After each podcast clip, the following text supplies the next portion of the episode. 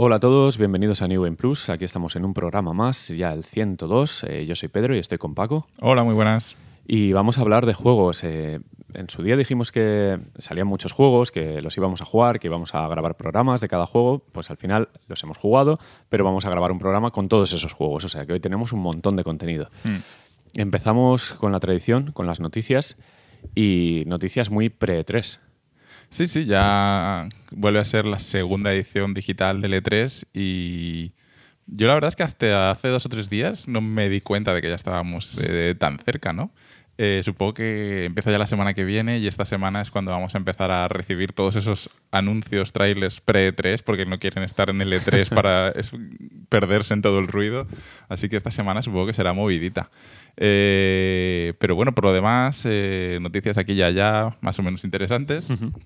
Retrasos, sí. Sí, bueno. que podemos empezar pues con lo que salió esta semana de, de God of War. Sí. Eh, bueno, hicieron una especie de preguntas y respuestas Hmm. a, al que es el presidente este de Sony América, el que antes era el de Guerrilla Sí, y ahora el, es el holandés, el del Death Stranding, el Sí, llama. Bonder algo, Sí. Bander algo así. Sí, el, el que era el de guerrilla. Sí, este, sí, sí. Entonces, en, en una serie de preguntas y respuestas que publicaron en el blog de PlayStation, hemos podido obtener información que hasta ahora no sabíamos. ha sido un poco, un poco raro la forma de, de enterarnos.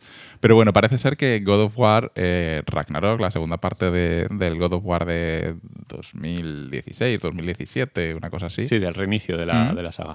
Eh, pues que este God of War mm, se va a retrasar. Eh, parece ser que está apuntado para ser de 2021. Yo la verdad es que ni lo sabía. Eh, más que nada. Solo se ha visto el logo también. Porque no, hemos visto absolutamente nada del juego. Sí. Entonces, dar por hecho que iba a salir este año me parecía un poco apuntar muy alto. Entonces, nada, se va al año que viene por lo, de siempre, ¿no? Van a pulir el equipo, a pulir el, pro- el juego para que el equipo no se queme, etcétera. Así que eh, tendremos God of War el año que viene.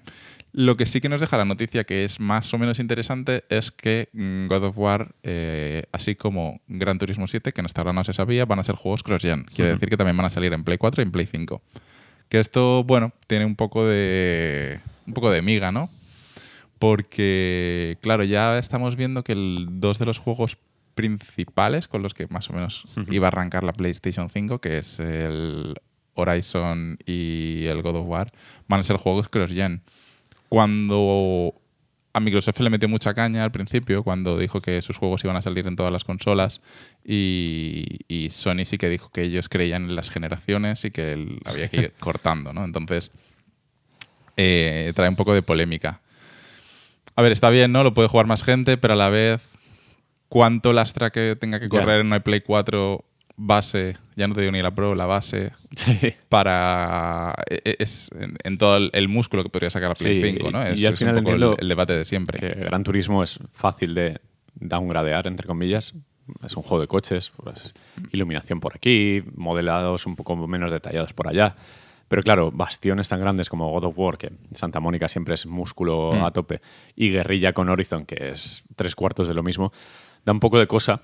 Pero bueno, eh, a ver, la buena noticia de esto, la, la- la lanza que rompemos a favor de Sony es que lo que han mostrado de Horizon Forbidden West es increíble. Sí, O sea, sí, se, sí, se sí. Ve, se ve increíble. Y si eso lleva lastre implícito, imaginemos sin, sin el lastre de Play 4. Claro, el lastre yo creo que más que gráfico, porque yo creo que sí que estarán trabajando muy para dos sistemas y estarán trabajando en no, no una versión gradeable, sino que me imagino que sí que estarán trabajando en el aspecto gráfico más en, en dos sistemas muy separados.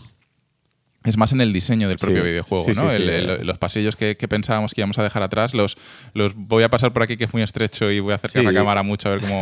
Sobre todo el, ¿Cómo el- pasas? el SSD, que en principio iba a dar la ventaja de, de generar mundos abiertos Sin mucho más grandes, sin cargas y sin tanto truco. Mm.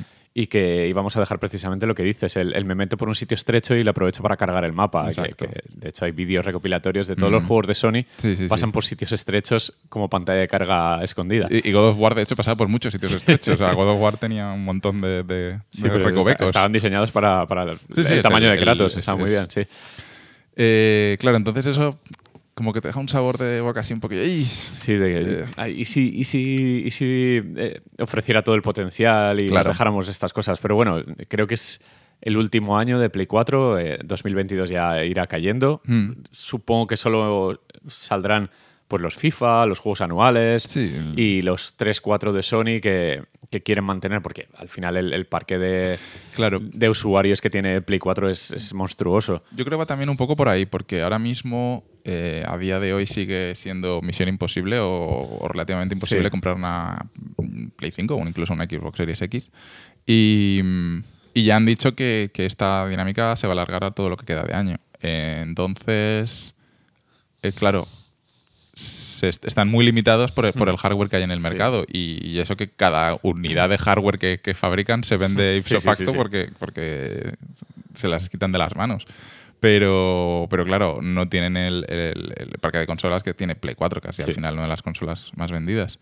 Entonces, eh, bueno, a ver, o sea, tenemos, tenemos muchas ganas de ver un juego puramente ya por fin de, de- A- de a nueva ver- generación. a ver Porque, si por ejemplo, 3 ahora, ahora va a salir el Ratchet, Sí, que, sí, que sí. ahora hablaremos de él. Y, y sí que va a salir, creo que, creo que sí que es exclusivo, ¿no? De Play 5. Sí, ese sí, ese sí. Lo que pasa es que Ratchet, ¿no? No estamos hablando de God of War Ya, o no, y- de y, que- Horizon. y que sospechamos que Insomniac eh, está con Spider-Man 2 Mm. más que con Ratchet, ¿no? Que- como que tienen a, a otro equipo más grande dedicado a Spider-Man 2 que se supone que va a ser el, el gran Mm. proyecto para, para Next Gen. Aunque ese me da que también saldrá en Play 4, no sé Sí. por qué. Pero bueno, eh, Sony ha decidido esto. Entiendo que ha habido reuniones donde pues, han visto los pros y los contras y, Mm. Y les compensa económicamente, desde luego, sacarlo para una consola que tiene como 100 millones de usuarios o algo así. Una, una locura lo que ha vendido Play 4. Eh, bueno, eh, expandiendo usuarios también al PC, en este caso. Sí.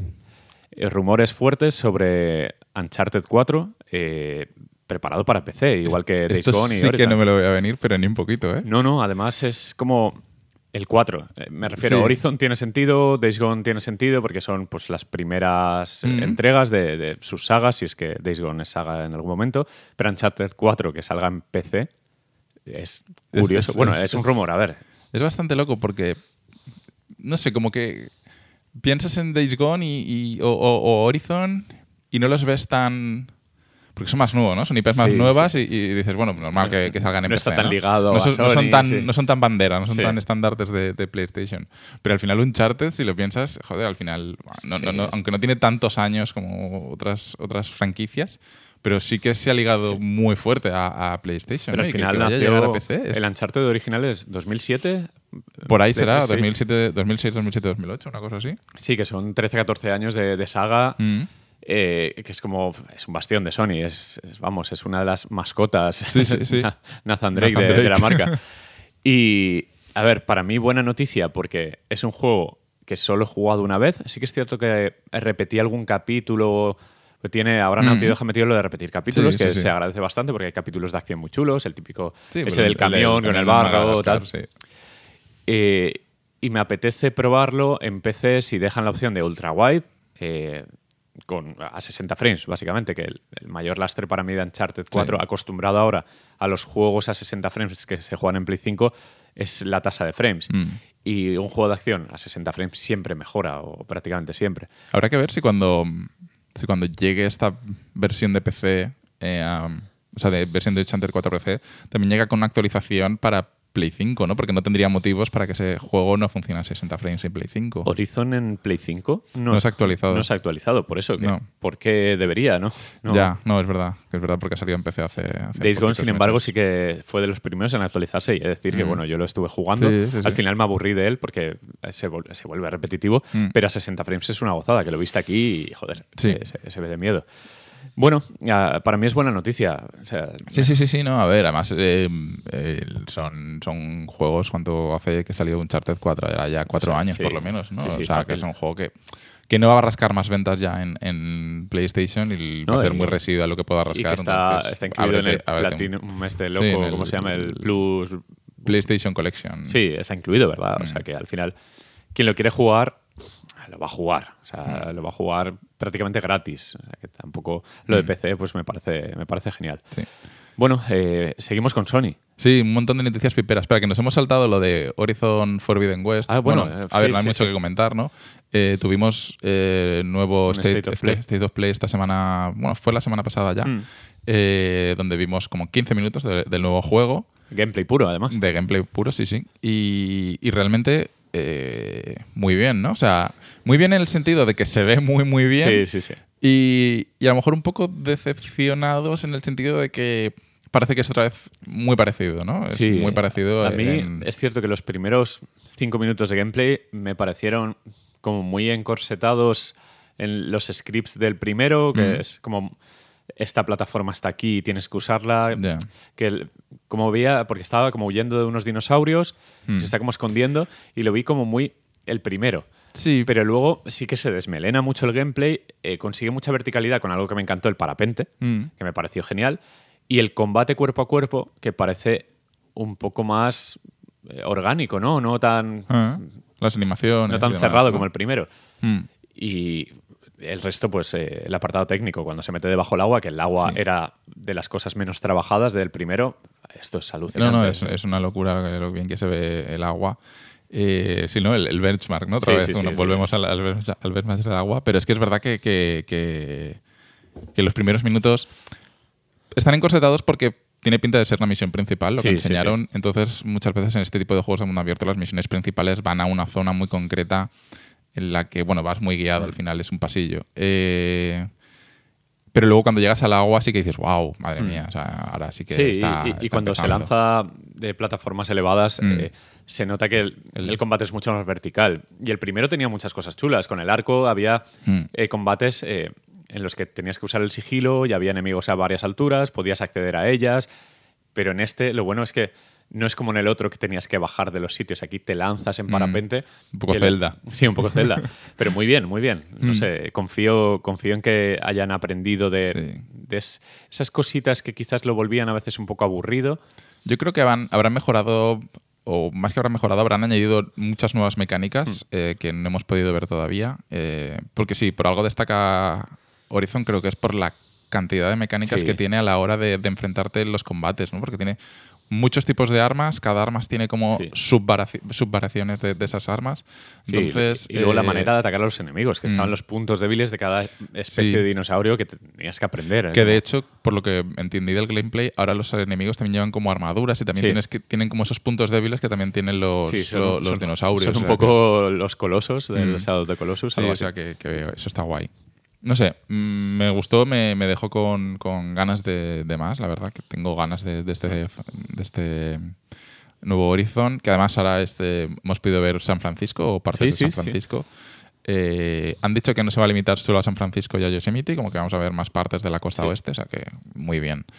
Y, y la cosa está, porque en este mismo mm, preguntas y respuestas de- del que hablábamos antes, eh, dijeron que en principio apunta a Holiday 2021, o sea, Ujú. estas navidades, pero que bueno, que todavía no, no lo pueden asegurar porque, porque los retrasos. A día de hoy creo que es el, el pan de cada día, ¿no? Entonces, que de momento no nos aseguran nada. Yo espero que no salga a la vez que el Breath of the Wild 2, porque el primero salió a la vez que el Breath of the Wild Mm. 1 y eh, lo dejé por el Zelda. Sí, creo que a Eh, todos nos pasa un poco Sí, eso. Yo también lo dejé. El Zelda lo a- arrasé Mm. y luego cuando intenté volver al Horizon salió pues eh, el exceso de mecánicas que tiene, que Mm. adaptarme de nuevo a un control totalmente distinto, otra manera de jugar Sí. y tal.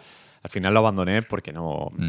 Pero fallo mío. Al, al final es que me metí con Zelda hasta el tuétano y no... Pero mucha gente me ha dicho que están intentando otra vez esto. O sea, mm, lo he leído por Twitter y me lo han comentado y tal y cual. ¿Esperamos Zelda este año? No lo sé, no lo sé. Porque.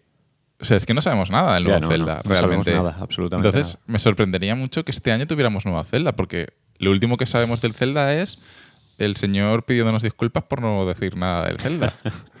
¿No? Entonces. Y falta, eh, falta también Metroid Prime 4. Bueno, de ese, ya hemos visto el logo, o sea que tampoco. Ese, ese sí que me lo espero este año. este es un meme, un meme brutal. A ver, No, pero a lo mejor. O sea. Este año otra vez, eh, o sea, nueva Switch, porque el nuevo sí, Zelda va a salir de mano de la, de, mano de, la, de la Switch Pro. sí. Eh, y Zelda, o sea, yo es que me parece un poco precipitado. Eh, no por la Switch Pro, porque sí que el ciclo ya más o menos llevamos 4 o Sí, 5 años sí. también de Switch, entonces entiendo que vaya a salir ya la Pro. Sí. Eh, pero, pero el Zelda es que no hemos visto nada, entonces como que pensar que va a salir de aquí a 6 meses es como lo veo. No lo sé, lo no veo sé. muy loco, ¿eh? No lo sé, esta campaña de Navidades todavía se tiene que llenar de juegos Mm. y entiendo que el E3 es el momento en el que todas las compañías dirán, pues mira, coloco este en noviembre y luego viene Rockstar y dice, yo también coloco lo mío y el resto se van para enero. Dice, espera, no, dije noviembre, quería decir, quería decir enero. Que bueno, veremos, Rockstar también se anuncia algo porque de momento el port de GTA V, que parecía que era de lanzamiento, de hecho salió en, el, en la primera presentación de Play 5, salió GTA V, Sí. el primer juego de todos, y se supone que está al caer, que sale como sí, a lo largo, del año. de este año va a salir. Eh, A ver si anuncian otra cosa, no sé qué tenían en- entre manos, no sé si secuela de algo, algo nuevo, no tengo ni idea. No sé, Rockstar. Bueno, es Bueno, que va lo suyo, van, sí. Van, van despacito. Bueno, la última piperada. Madre Eh, mía, hoy vamos, estamos, estamos desatados con Sony. Luego hay una de Nintendo. Luego que si nos dicen cosas. Eh, el Ratchet, el Ratchet and Clank, que no sé cómo el subtítulo. no sé Rift, Rift Apart. Rift Apart, sí. Eh, que sale la semana que viene, el viernes este- que viene. el día 11, para el que escuche el podcast dentro de un mes, pues salió el día 11 de julio, junio. Pues noticia genial. Eh, parche día 1 con opción de 60 frames con eh, ray tracing, eh, lo cual sigue un poco la senda marcada ya por Spider-Man. Ahí tarda un poquito más el parche. De hecho, tú te lo pasaste a 30 Sí. frames y te- se te Sí, quitaron yo las estuve variando 60. entre, entre el. Porque el, el- el Spider-Man salió con 4K 30 Sí. sin, sin ray tracing. Sí. Y luego 60 con checkerboard o algo así. Sí. Sin ray tracing. No, espera, el de 30 con ray tracing. Sí, sí, sí, bueno, exacto. eso. Pero luego sacó el checkerboard Mm. 60 ray tracing, Exacto. que era el modo definitivo para jugarlo, porque no te Exacto. perdías nada. Y además Spider-Man con RTX lucía, ¿eh? Sí, lucía sí, muy sí, bien. se veía muy bien. Entonces, este juego estaba anunciado como, en principio, 30, 4K 30 frames con ray tracing. Sí, Y 4K 60 sin ray Ese tracing. creo que no estaba anunciado. Y ahora, ayer Ah, vale. anunciaron que el- con el parche día 1 van a añadir estos dos nuevos modos, que sería el 4K 60 sin ray Sí. Y luego sería 1080 o checkerboard, no sabemos muy bien que hasta habrá- resolución subiría, con 60 frames y ray tracing. Una movida, un montón de modos, No, pero eh. que cada uno que pruebe y que elija el que quiera. Yo voy a ver qué tal el ray tracing, eh, Mm. a ver si realmente luce, a ver los vídeos que se han visto, todo el escenario este futurista lloviendo, el ray tracing era muy bueno porque todo reflejaba. Sí, es, es una decisión complicada, ¿eh? porque es que Ya, el 4K luce.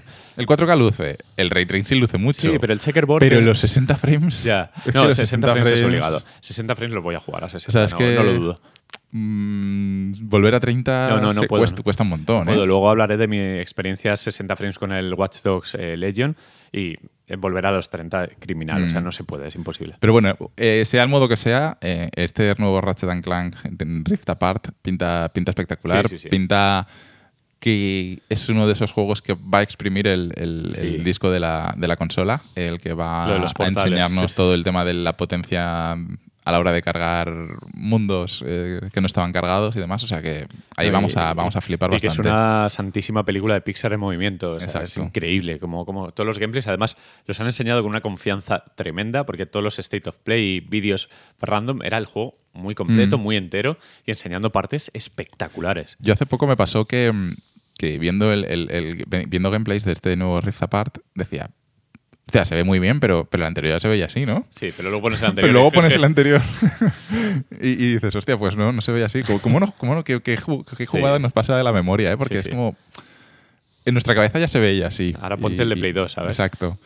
Eh, y en este sí que es verdad que es la fiesta de, de las luces, de las partículas y, y demás. Eh, así que bueno, Bueno. habrá que darle. A ver qué tal. Y antes de acabar con el- esta, la última noticia bis de, de Sony, Ah, es- que, vale, no hemos, vale. com- que no hemos comentado y no está ni apuntado en el doc ni nada, es que ha salido la actualización 60 frames de Last of Us 2. Sí, sí, es verdad. que, es verdad. no, que no habíamos. que salió hace poco, no lo habíamos comentado en Además el podcast. salió, salió de la nada, lo anunciaron en plan, bueno, que ya tenéis el parche, chavales. Sí. Fue como, ah, Fue- va- vale. Además fue para hoy ya está disponible el parche. Sí, sí, no sé sí. qué.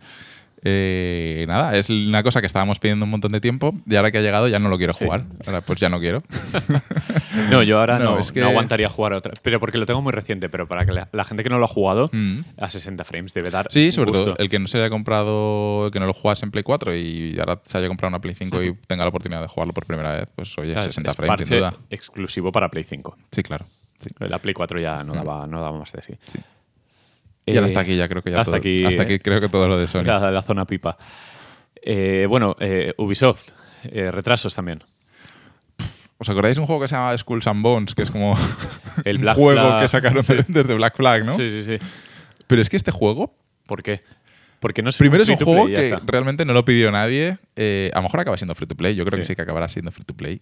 Pero, o sea, ¿cuándo- ¿hace cuántos años que lo enseñaron? Yo lo vi. Enseñaron hace cuatro o cinco años, sin exagerar, que lo enseñaron por primera vez. Fácil que lo haya visto yo en directo en un E3, Y el, a y lo el- mejor. y el tráiler fue una mierda. O sea, me refiero al Sí. tráiler, es que no te lo vendía. Yo estuve en el E3 de 2015, que fue el de Last Guardian, Shenmue 3 y tal. Puede que lo enseñaran ahí. Es que, puede, es que 2015. puede ser, puede ser. O sea, total, que Ubisoft ha dicho que lo retrasa a su año fiscal 2022-2023. Eh, Ubisoft creo que inicia los años en marzo o en abril, Sí. que esos años fiscales. Eh, pero es que, bueno, supongo que es un juego que no le importa a nadie. Yo creo que sí que va a, seguir- va a salir free to play, porque hace poco Ubisoft dijo que iba a apostar por un modelo de negocio de juegos free to play pero de calidad. Sí, ¿vale? sí, sí. Y, y con ello eh, quiere traer, eh, por ejemplo, el nuevo The Division Heart- Heartland, Sí. que es, va a ser un nuevo The Division, yo creo que muy parecido a The Division 2. Sí, de hecho vimos un vídeo filtrado y eso, era- en todos los sentidos básicamente muy igual. parecido a The Division 2, pero va a ser free to play. Hmm. Ubisoft eso quiere apostar por un modelo, aparte de tener sus, sus grandes desarrollos. Sí, sí, de, sí. de pago, eh, también un modelo free to play, porque supongo que, pues que le da dinero, porque a lo mejor Rainbow Six en un modelo free to play tendría más tirón o Sí. más alcance, ¿no? Sí, y, y además los dos juegos que va a sacar, que es eh, The Division y, y el Rainbow Six Quarantine, que supongo Mm. que tiene que ver con ese anticipo. Aquella demo que, jugábamos, sí. un eventillo que Un fue de de, cuatro días y era, hostia, han programado un montón para cuatro es- días. Sí, exacto, que son juegos PvE, Sí. que eso está muy bien, que no al final no es un competitivo como puede ser Warzone, que entiendo que es un poco donde se, el espejo donde se mira Ubisoft Mm. para intentar pues lanzar un juego de calidad free to play, que Warzone ahora mismo lo es todo. Sí, es que al final los juegos free to play, si son buenos mm, y no tienen. No tienen, no tienen por qué ser malos, no tiene por qué. No, no, el hecho de ser free to play no tiene por qué tener la coletilla de es que quieren sacarnos todo el dinero, es que es un juego Sí, barato, no sé qué, porque tenemos el ejemplo de, de Warzone, tenemos el Sí. ejemplo de Fortnite, que son juegos. Y- y tenemos ojo, el juego, el ejemplo de LOL, o y sea, ojo que, que mi así. cuñado está enganchado al Genshin Impact, que es otro de los grandes Ojo. free to play de la generación. Sí, sí, sí, sí, no. Mucho, mu- mucho ojo con ese juego porque nosotros jugamos solo el, el parche, digamos, el parche 1.0, Sí, sí, sí, pero está recibiendo mucho contenido periódicamente con nuevas actualizaciones, contenido. Y pese a los gachas y todo No, no, eso. no. La, la peña está. De hecho, sus amigos están comprando el pase de temporada, que creo que eran 12 euros, algo Mm. así, para tener más tiradas en los gacha, para, bueno, al final conseguir los personajes estos Mm. de 5 estrellas y tal. Y él está haciendo, al final, como el WoW, está haciendo como misiones diarias para conseguir. Sí, sí, sí, me dijo constelaciones o no sé qué leches. Y creo que hay una base de usuarios tremenda, más que nada porque me reflejo en. en esta estadística tonta que mi cuñado, que no es muy de videojuegos, no, no, está jugando mucho. eh, realmente, además, lo- una cosa que tiene muy buena Genshin Impact es que está hasta en el móvil. O Sí, sea, sí, es, sí. es lo típico. Y hay crossplay entre Exacto. consola, PC y móvil. Mm. Por lo tanto, cualquier grupo de amigos, si se esfuerza un poquito, puede jugar juntos. Mm. sí. Da igual la plataforma que tenga. Todo el mundo tenemos móvil. Y móvil más o menos de nueva generación. O sea que todo el mundo puede jugar. Mm. O sea que. Guay. No, no, bien, bien que Ubisoft eh, sí, persiga sí, este sí, modelo. sí, no, me, me parece bien. Es- En The Division estaremos ahí, ¿eh? Para ciertos tipos de juego me parece un modelo un- el modelo acertado realmente. Por Mm. ejemplo, si es un The Division donde el- por micropagos compras cosméticos y cosas así, eh, y luego pues el típico Season Pass donde vas, sí, sí. vas desbloqueando pues, pues, al final más skins o más, más cosméticos en general. Me parece todo muy bien. Eh, Luego ya, por ejemplo, un Assassin's Creed free to play sí que sería un poco raro, ¿no? Sí, un porque poco son dices, single esta- player, ¿Qué estás, sí. estás exactamente vendiéndonos aquí, no? Pero, pero todo lo que sea eso, adelante. Mm. Y, y si hay que comprar un Season Pass de vez en cuando, pues se compra. Que no, Sí. no será la- ni la primera ni la última vez. Exactamente. Bueno, y luego el, el gran single player que tienen para finales de año, a falta de nuevos anuncios, es Far Cry 6. Ujú. Ya lo conocíamos, sabíamos que sale el actor este de, de Breaking Bad. Nunca me acuerdo de cómo se llama. este Giancarlo. Espósito, algo así es. Puede ser, sí, me Sí, suena. tiene un nombre como muy italiano. algo Sí. así.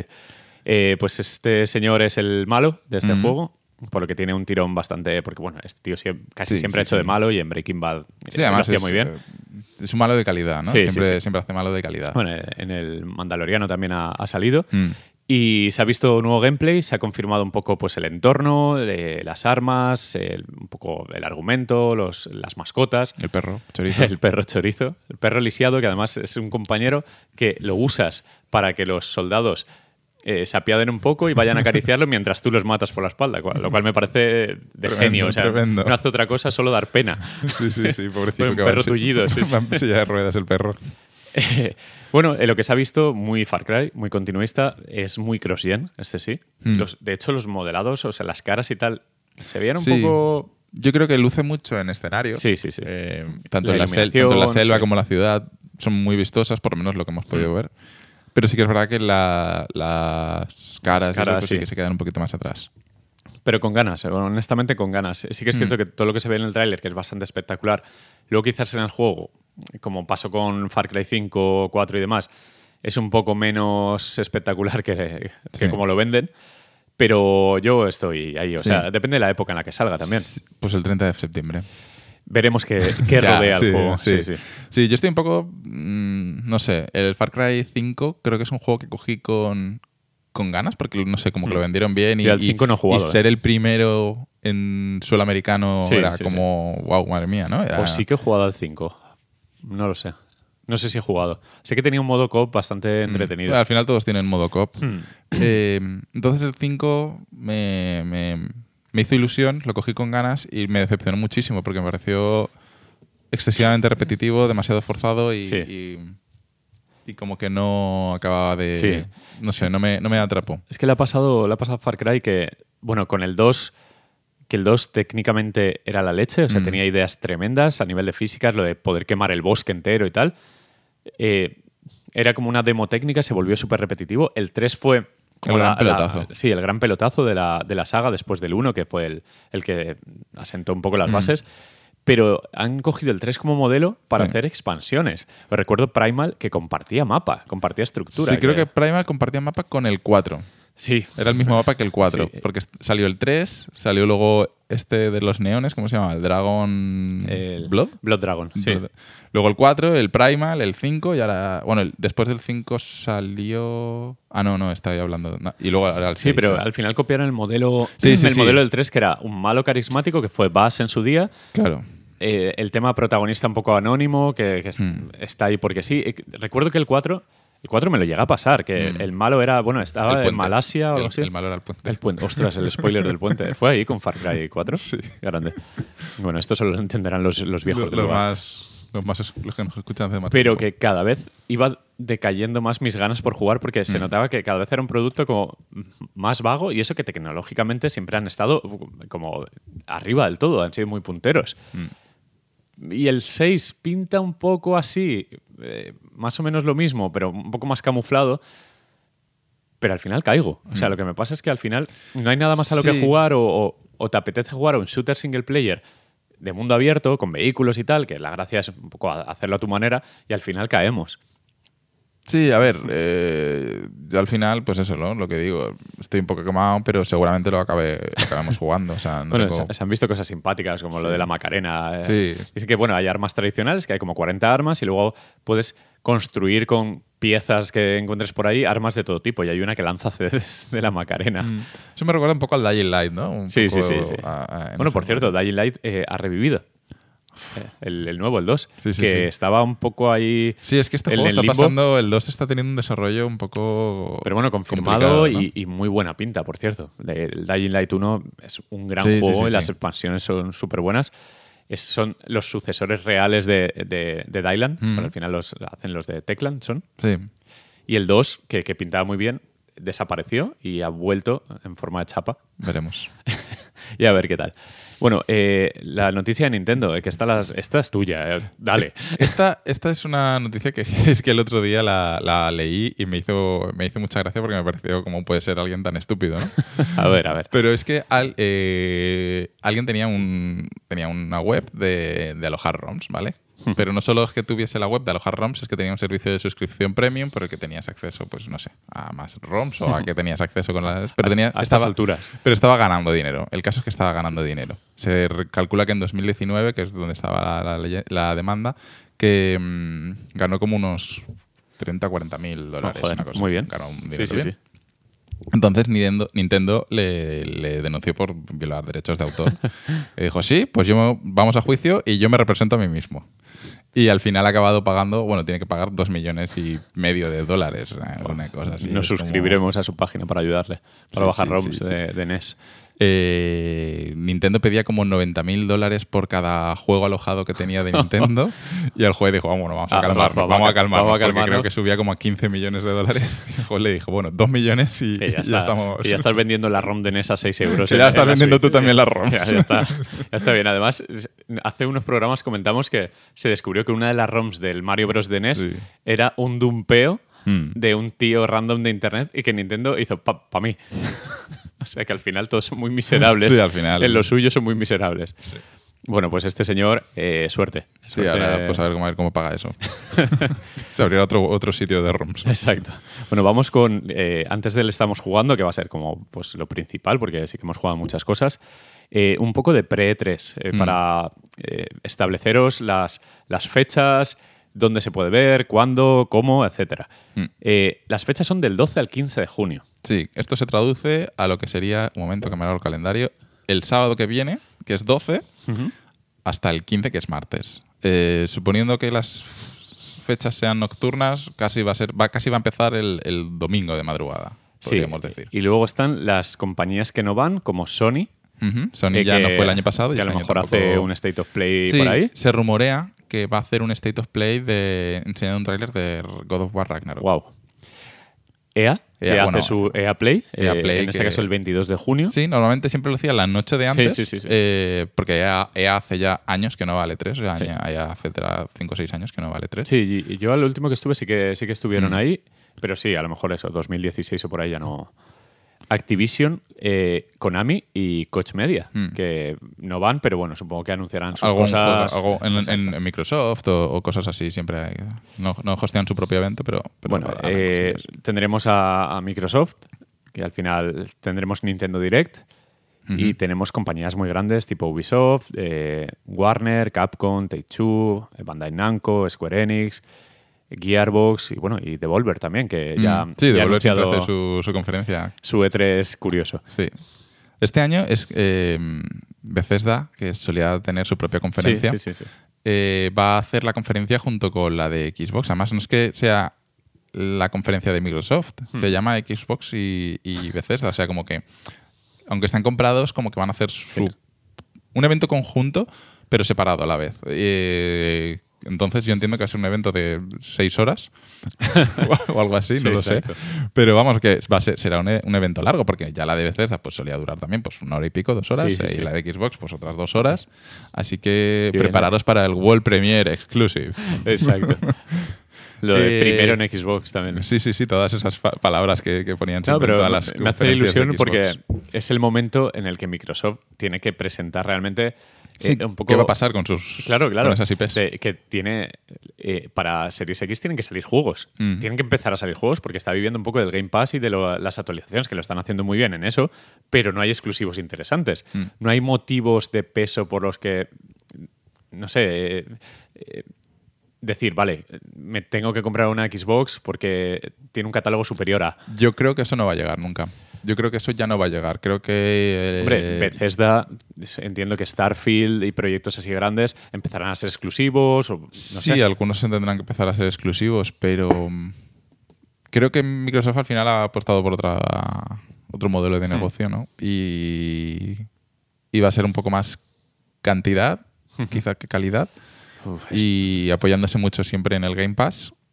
Entonces no sé si vamos a, digamos, a tener, ¿no? Es que Sony tiene God of War, The Last of Us Y o lo que sea sí. tal, y Xbox tiene Halo y, y otras franquicias. ya, no sé. Bueno, quizá, quizá anuncien el nuevo Gears of War, porque el 6 tiene que, que salir en algún momento, porque es una segunda trilogía que tendrían que ca- acabar. Y. Nuevo Forza. Es que sí, no sé. Forza Horizon tiene que salir también. Eh, ¿Ya, y- ya se ha dicho algo del nuevo Forza? No, porque salió hace poco. Pero bueno, no los, hace de, tanto que salió el 4. los de Playground estaban haciendo también eh, Fable. Ah, es verdad. Es verdad. Eh, por lo que, bueno, a ver, se va a ver todo eso que se anunció con una CG o con un logo. Mm. Se tiene que ver. Y espero mucho de Microsoft en este 3, porque le toca a ellos, ¿no? Eh, llevan pues medio año sin anuncios importantes y les toca por fin enseñar Mm. algo real, algo, algo ilusionante. Sí, y, y también ver en Bethesda. Elder Scrolls no creo que sea No lo sé, no creo que sea exclusivo. Eh, Uf, a saber, o, o exclusivo temporal, o yo qué sé. 6, yo creo que ya va siendo hora de que enseñen algo, que vayan Sí, sí, poniendo sí. algo un poco más en firme, porque hace un montón de tiempo que vimos vimos un teaser, ¿no? Una, una imagen Sí, así muy... Y, no sé si eh, se atreverán con otro Fallout, que es un poco pues lo que, lo que le toca a Bethesda, el sota caballo rey. Pero que, mo- que, que renueven el motor de los tanto de Skyrim como de Fallout, Sí, por sí, favor, sí. que Bethesda, que que ahora que es Microsoft, que, que, pongan un motor bueno o algo. Es que, es que odio los motores. Sí, esos, sí, sí. No, y a, parecen- y a mí me apetece muchísimo Starfield por el tema ciencia ficción, que no sé si, si va a ser como el, el modelo a seguir, no sé si va a ser un poco como el Mass Effect de esta generación o qué sé yo, pero lleva mucho... Lleva como 5 o 6 años con el Run Run, que se ha enseñado un logo, nos ha enseñado mucho más. En ningún momento se ha dicho que está cancelado, o sea que Mm. supongo que es el gran Sí, sí, sí, proyecto sí eh, que, que tienen, tienen entre manos. Y bueno, el resto, pues a ver, tampoco Hombre, vamos a... Square Enix eh, sí que estaría bien que viéramos un algo del Final Fantasy XVI, ¿no? Mm, Sí, sí, sí. Y luego está el, el Project Aethia, al final no es el Final Fantasy XVI, ¿no? No, no, ese- de hecho Ese se es vio el Forsaken en, o el- o en la presentación esta de Play 5 cuando se enseñó Demon Souls y tal, que no se dio fecha, se abrió. Uno de los primeros juegos fue Final Fantasy XVI, que salió en 8 Cobo y tal, Sí, que era un rollo medieval, un poco vuelta a otros Ah, Final verdad, Fantasy, al, al verdad. 14, Ahora que lo has al dicho, 12 y sí. tal. Eh, pero luego el Project no sé qué, Project Aethia luego lo renombraron a Fors- Forspoken, Forspoken. sí. Sí. ese juego supongo que sí que se es- verá. que es el de la chica esta que Sí, está ahí por las montañas. Que tiene una pinta espectacular, porque Mm. además fluye mucho, es, es Mm. como todo muy orgánico. Parece que tiene un control genial, que va a ser como un Devil May Cry salvando las distancias en cuanto a, a precisión del control, y eso me moló mucho. Sí, sí, sí. No sé, hay, hay mucha cosa por ahí. Yo espero del PC Gaming Show que enseñen el Pug 2, que es un poco lo que me apetece a mí. Eh, Warner tendrá quizás meta Batman aquí. Ah, y el de la Liga de la Justicia ese. Ah, es verdad, Justice League también. No, no de Liga de la No. Justicia no. El, Suicide Squad. Este, el Suicide. Squad, sí. No sé, no sé. Pero no, no era Suicide Squad. No, es, es uno de Marvel. Era- Puede ser. No, pero ¿No, no, le había, toca un, Marvel con Square Enix? ¿Con Marvel? no había un juego en desarrollo. O ya lo han cancelado. Uno que salía Robin. Ah, vale, sí. Salía No, no, Batwoman. sí, sí. Ese. eh, La pandilla basurilla. la- sí, la pandilla basura, sí. Sí, sí, sí, se enseñó gameplay y todo, que Mm. era cooperativo. que, Sí, sí, sí. Que era un Arkham con, sí, con exacto. la pandilla. Bueno, pero ese, ese nos da un poco igual. Ah, y por cierto, antes de, de que empiece, el, el- de- dentro de las conferencias del E3 que no están en el E3, está el Summer Game Fest, que es el evento este que hace el... Sí, el Geoff Keighley, este, ¿cómo se llama? Eh, se rumorea tráiler de Elder Ring. Estaba viendo Bandai Namco aquí abajo. Sí, a es ver, que he visto Bandai Namco y he dicho, hostia, pero eso Sí. va a estar en el, en el Summer Game Fest. si no enseñan nada de Elden Ring, es que definitivamente este juego no existe. Es mentira. Es que está el señor este, el, el George R. R. Martin, como Sí. está involucrado. Y Se, se hace el tonto, ¿no? Se hace el le, interesante. cu- le cuesta, le cuesta. Joder. A ver, se vio el, el filtrado, el tráiler filtrado este grabado con una cámara espía dentro de un bolígrafo. Mm. Que, que se- Es se- verdad, pero aquello era... Se veía una, La gente una dice, "Uy, vaya mierda de animaciones, decía la gente. Como que vaya mierda de pixel, dirás. Pero que eso se veía real, que se veía como a caballo, se veían las, las Soul Moving Arrows, estas o como se llaman, se veían como hechizos muy de Dark Souls Mm. y, y combate contra dragón y tal, que eso dudo que no fuera real. Me refiero a que eso existía, Sí, pero... sí, sí, sí, no. Yo creo que sí que ya va tocando eh, nuevo tráiler. Sí. Por cierto, falta la, la Kojimada, ¿la tendremos? La Kojimada. Y pues podría ser, ¿eh? Mira que había hace pocos rumores, que lo comentamos la última vez en el último el, podcast. el Abandon el- ese. Sí, ¿no? Incluso que podría ser que el próximo juego de Kojima sea Ah, por el muñeco de, de- Microsoft y demás. O sea que. No yo, creo, sé, yo no. creo que sí que, que sabremos algo de Kojima. Que creo que sí que tendremos alguna ¿Habrá, noticia. habrá un tráiler de estos como, como Pete en su día, muy random, como el, el Metal Gear 5, que salió el tráiler este Phantom Pain. Mm. Algo que no esté muy claro, pero luego a las 4 horas se resuelva.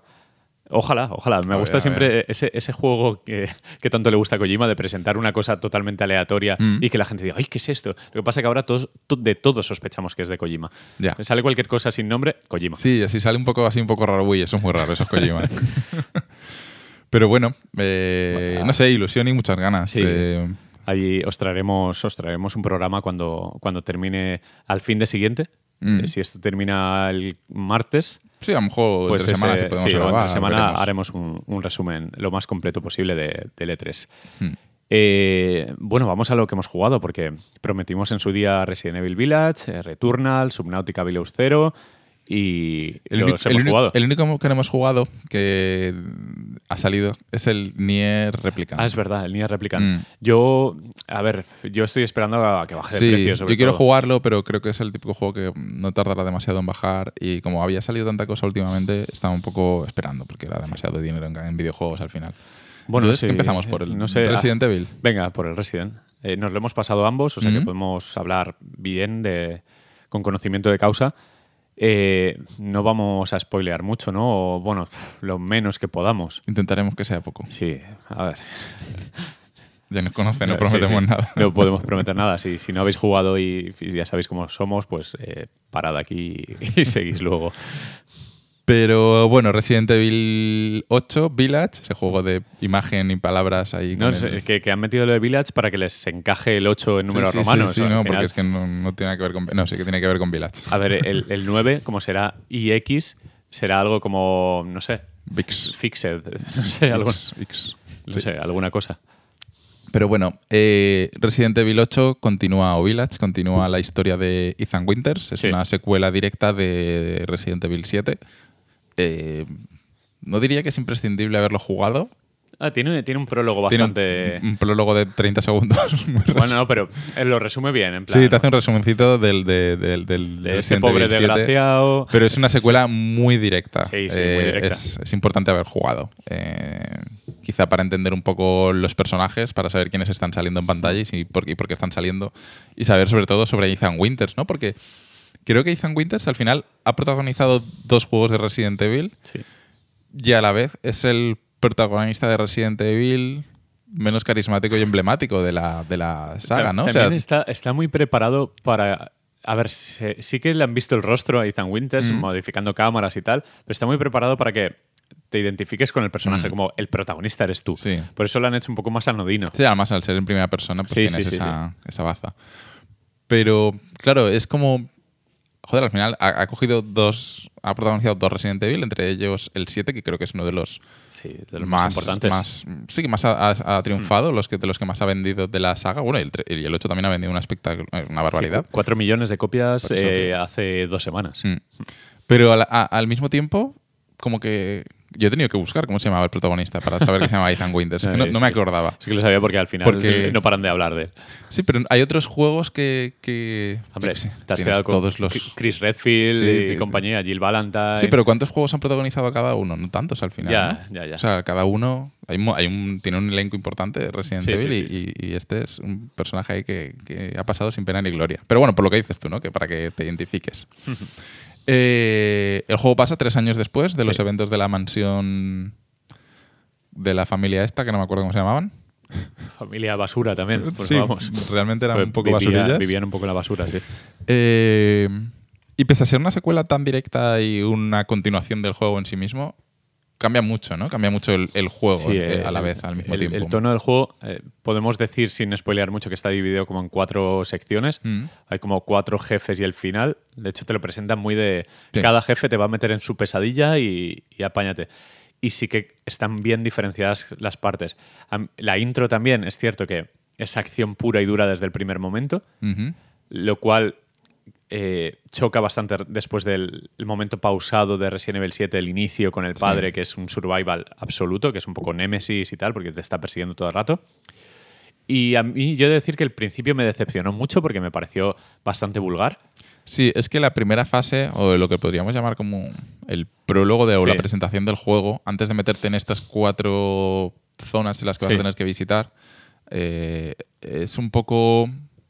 Sí que te presenta el tono del juego, que Sí. vas- te, te dice, prepárate porque esto es un juego de acción, pero al mismo tiempo es un juego de acción en ese momento muy pronto porque no Sí. tienes arsenal como para Ah, hacer frente a ese... a ese- Más eh, te toca huir al principio, disparar lo que puedas, pero básicamente tienes que huir porque hay muchos enemigos.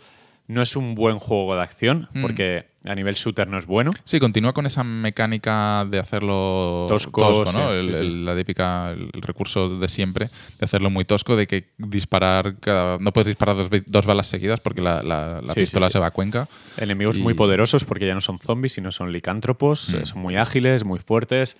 Y el principio choca, choca Mm. porque es como, joder, qué agobio, pero no agobio de terror, sino agobio de, pero es que no puedo disparar con esta mierda a estos bichos. Sí.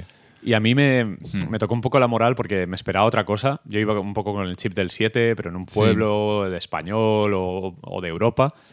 Y me encontré con un juego de acción tosco. Sí. Pero bueno, se le pasa pronto, por suerte Sí. se le pasa pronto. Sí, enseguida llegamos a las cuatro zonas eh, que están, como decías tú, ¿no? bien diferenciadas tanto en tanto en mecánicas y gameplay, Sí, como en ambientación, como en sí. ambientación y, y todo lo que es el, el juego en sí. Mm, la primera zona es la que estamos más familiarizados por el marketing del juego, que es la de Sí. Lady Dimitrescu. Sí, y además la que, la que toma un poco el origen de Resident Evil de la mansión. Mm, exacto. Sí, porque además es, otra vez la típica mansión Sí, con sí, las con típicas dos estatuas, pisos, escaleras, los típicos puzzles Sí.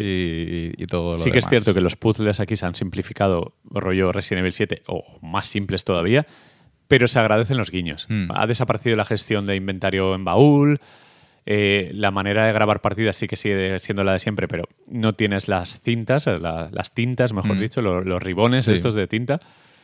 Y todo se ha hecho muy 2021, ¿no? Muy Sí. eh, sencillo. eh, si te matan no pasa nada porque hay checkpoints automáticos cada dos por tres. Eso le quita un poco la gracia a Resident Evil, pero por otra parte, eh, está bien, me refiero. Sí, está está como bien hilado todo, es muy entretenido, es un juego Mm. muy divertido y está muy bien escrito para ser la locura que es argumental. Sí. Está muy bien escrito, es muy Sí. simpático. A mí me gustó, por ejemplo, la, la fase de, de- la primera fase, la de Lady Dimitrescu, la del castillo, me gustó mucho porque creo que es Resident Evil Classic. Sí, sí, sí. Es la parte de es Resident Evil 1, Resident Evil 2, es, es Sí, Resident Evil, ¿no? Es, es- la mansión. Son las llaves, son Exacto, la- es- la- las zonas. Es lo que conocemos. Exacto, es, es rebuscar por todas partes, que bueno, han metido el sistema este que ya ten- lo tenía el 7, ¿no? Las habitaciones cuando están en rojo es porque Ah, queda sí, algo sí, dentro. Eso está muy bien, eso es una ayuda muy, muy, muy Tienes grande. que limpiarlas para que se queden en el mapa en azul, Mm. que sepas que ya no hay nada que hacer ahí. Y te, te invita un poco a, a rejugarlo, a, a mirar el por todas techo a ver lo que brilla porque hay que pegarle un tirico ahí. Eh, y además tiene el factor de- del remake de Resident Evil 2, que es el, el Nemesis, ¿no? O, o Sí. incluso el padre de Resident Evil 7. Y este en este caso es Lady Dimitrescu persiguiéndote por la casa, Sí, ¿no? sí. Escuchando los pasos y decir, que hay gente que le encantaría que le persiguiera a Lady Dimitrescu. Sí, yo me quedé un poco decepcionado en el sentido de que mm, por el marketing del juego, sí. Yo esperaba que Lady Dimitrescu fuese el, el- Final el boss, final boss, eh, tuviese mucha más importancia dentro del juego y mucha más presencia, ¿no? Mucho más a lo largo del recorrido Sí, sí, del juego. Porque al final cada fase, pues, es que son, el juego dura 10 horas. Sí, de o hecho. más o menos. Yo, lo pasé, está- yo me lo pasé en 12, pero alargando mucho. Está diseñado para que lo rejuegues. Hmm. Es, vuelve a ser un Resident Evil clásico en cuanto a Sí. que hay recompensas como en el 2, Sí. que te lo podías pasar haciendo speedruns. Sí. Y luego tienes el típico bonus de que si munición infinita, un arma especial para no sé qué. Y eso lo agradezco porque entra fácil, no es un Mm. juego pesado. Yo, de hecho, recuerdo más pesado el 7. Me pareció un poco más largo, pero resulta que duran más o menos lo Mm, mismo. Pasa que este está diseñado con más frescura, quizás, porque Mm. sí que alternan muchos géneros. A mí este Eh, se me hizo no- más pesado hacia el final. La, última fase, la de la fábrica, es la que más larga se me hizo. Sí, porque ahí el juego Eh, ya hmm. se- es- no le quedan ideas y se repite Sí. bastante. La segunda fase me gustó muchísimo, Sí. creo que es la que más me ha gustado, también es la más corta a la vez, eh, que es la que intenta ser PT, ¿no? Es la que Sí, intenta heredar ese estilo. Pero eso da, da esperanzas sobre que Capcom es perfectamente capaz de hacer un gran PT. Mm, Porque- sí, eh, realmente sí. Está muy bien esa parte, muy, Mm. muy bien. E- Esa parte es realmente la única que me ha dado miedo de todo Sí. el juego. Ese trozo es el único que dices. Porque juega mucho lo psicológico. Es una fase que, de hecho, nada más llegas No, te no. quitan las armas. Sí, sí, sí. No, no disparas y- en toda la y me parece muy agradable saber que no vas a tener que usar las armas, simplemente Exacto. vas a tener que, que hacer los puzzles, huir y Esconderte, y esconder- sí, Exacto. sí. Pero ese tipo de, de- de- miedo más psicológico, más que del miedo, te voy a tirar a 30 tíos y cuando puedas los matas. Esa sí, parte sí. Me, me gusta más, ¿no? Es, es sí, más interesante. luego sí que es cierto que el juego se vuelve, pues lo que digo, un poco más burdo, más Mm. vulgar, porque eh, vuelve a la acción otra vez. Sí. Eh, hay una fase con agua que Sí, sí que es... el- está el, el pantano, ¿no? Sí, la el- fase del pantano. Que siempre en todos los Resident Evil, que si, si no es un pantano, son unas alcantarillas. Sí. O sea, siempre está, siempre está esa fase. Y es como. Odio mucho esta fase. Ya, ya acabo de entrar y ya la estoy odiando. Porque es muy.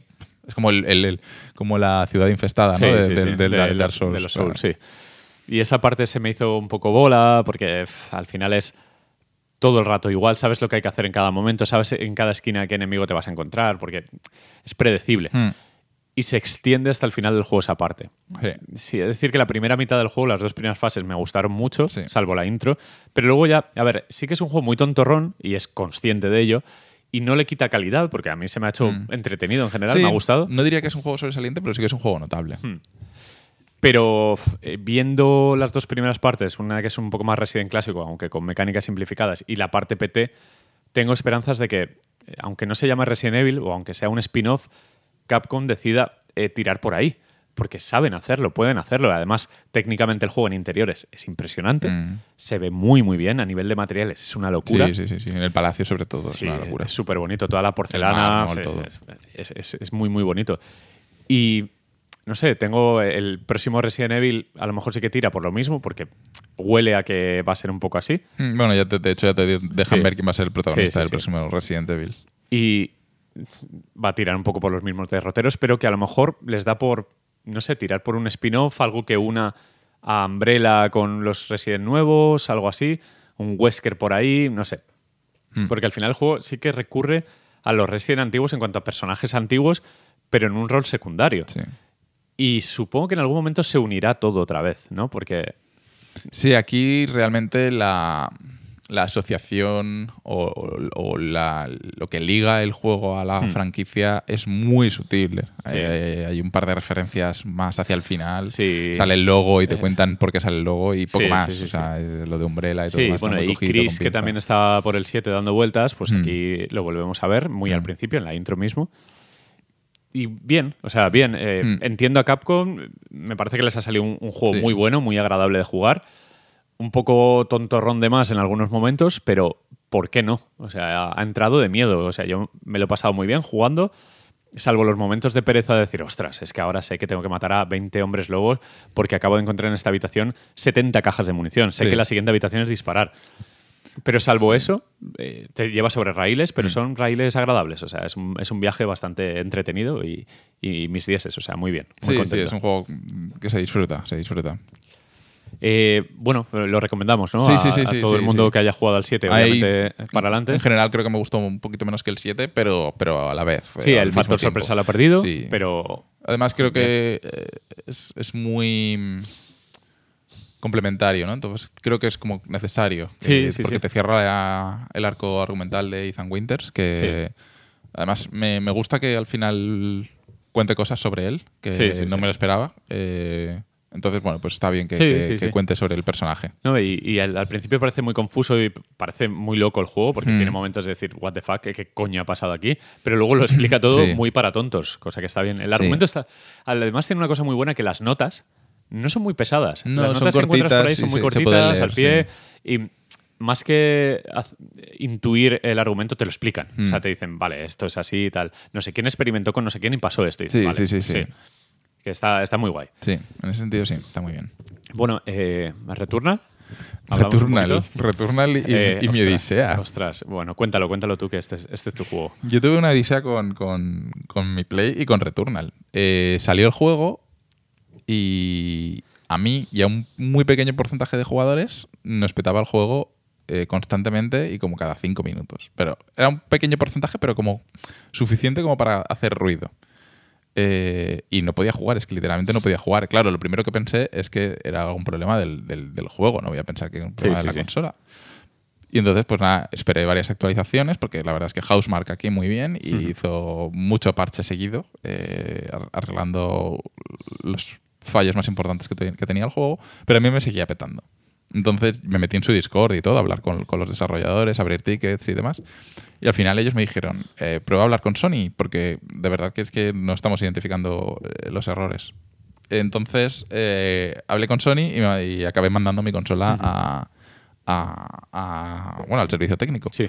Porque me petaba con un pantalla, lo que sería el pantallazo azul de Windows, ¿no? El típico Sí, sí, crasheo que, error que- error CE, no sé cuánto cuántos. Y además es un error que por lo visto pasaba con ya lleva pasando desde que salió la Play 5, sobre todo con juegos que tenían ray tracing. Mucha gente le pasaba con el Demons, le pasaba incluso con el Astro, con el Demons, no, perdón, con el Spider-Man, con el Astrobot, recientemente con el Control, que también salió y también tenía ray tracing. Entonces se asociaba a juegos de ray tracing Y podía dar a entender que tenías un fallo en la consola. Como Sí, sí, la sí. consola no estaba todo lo bien que debería de estar. A mí solo me pasaba con este juego, cosa que me parecía raro, que para unos juegos falle y otros no, pero bueno, la envié a Sony y me la enviaron de vuelta sin, sin hacerle nada. Hemos visto que todo funciona bien y, y no le hemos ni la hemos tocado. Sí, sí, sí. Yo, vale, pues nada. Le volví a llamar a Sony, se la volví a mandar y esta vez le metí una nota y todo al reparador. En plan, por favor, prueba, el- Sí, sí, alguien- prueba con Si Returnal alguien porque quiere es ver que- eso, que siga a Framara, que tiene, En tiene una cadena, un hilo de, de su odisea que es muy divertido. Porque la nota es muy mona. Sí, le puse una nota y en plan, por favor, de verdad, prueba este juego porque es que si lo pruebas, estoy seguro que te va a petar entre los primeros uno y cinco minutos. Porque es que he jugado el prólogo de, de, de- de Returnal, no sé, 50 veces, si no exagero, de verdad. Qué pena, es Tenía te- mucha intención de jugarlo, tenía muchas Sí. ganas de jugarlo. Le has cogido manía. Y claro, a, a base de jugarlo tanto, el prólogo, ahora le cogí un poquito de manía al juego. La verdad es que sí que es verdad que le cogí un poquito de manía. Y no he jugado demasiado. Pero bueno, al final eh, Sony me cambió la consola, me han enviado otra de vuelta. Fueron rápidos, además. Sí, eh, se so- agradece eso. una cosa que, que sí que quiero decir es que eh, cuando llamas y cuando dices que te la, Sí, va- sí, sí. cuando la vas a enviar, te dicen que puede tardar hasta 21 días. Sí.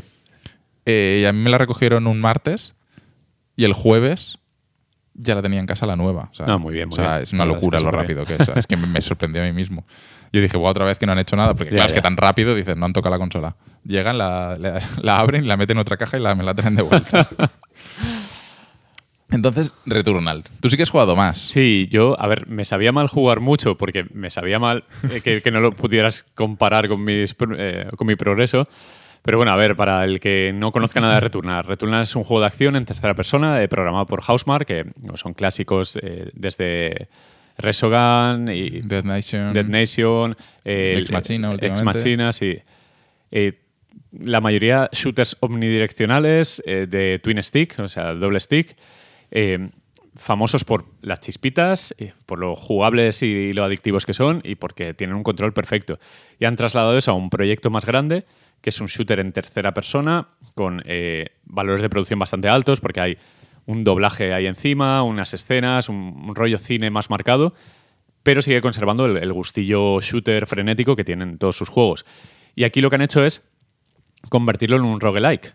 Y en este caso es un roguelike muy bien argumentado, muy bien contextualizado, puesto que estás en un planeta o aterrizas en un planeta debido a un accidente donde el tiempo es relativo y donde cada vez que mueres repites, eh, vuelves a la vida, te despiertas en el mismo punto donde te, este- eh, te estrellaste, donde te despertaste del, del desmayo y eh, puedes escuchar eh, grabaciones cuando el personaje va comprendiendo dónde está, donde explica lo que está pasando. Y eh, que es interesante incluso escuchar sus grabaciones, visitar salas nuevas. Sí, para- sí, que argumentalmente es ciencia ficción chula. Sí, sí, es, es de hecho, se podría hacer una película perfectamente. Bueno, se han hecho varias sobre bucles temporales, pero Mm. que, que encaja muy bien con el rollo Stiffy de bucles.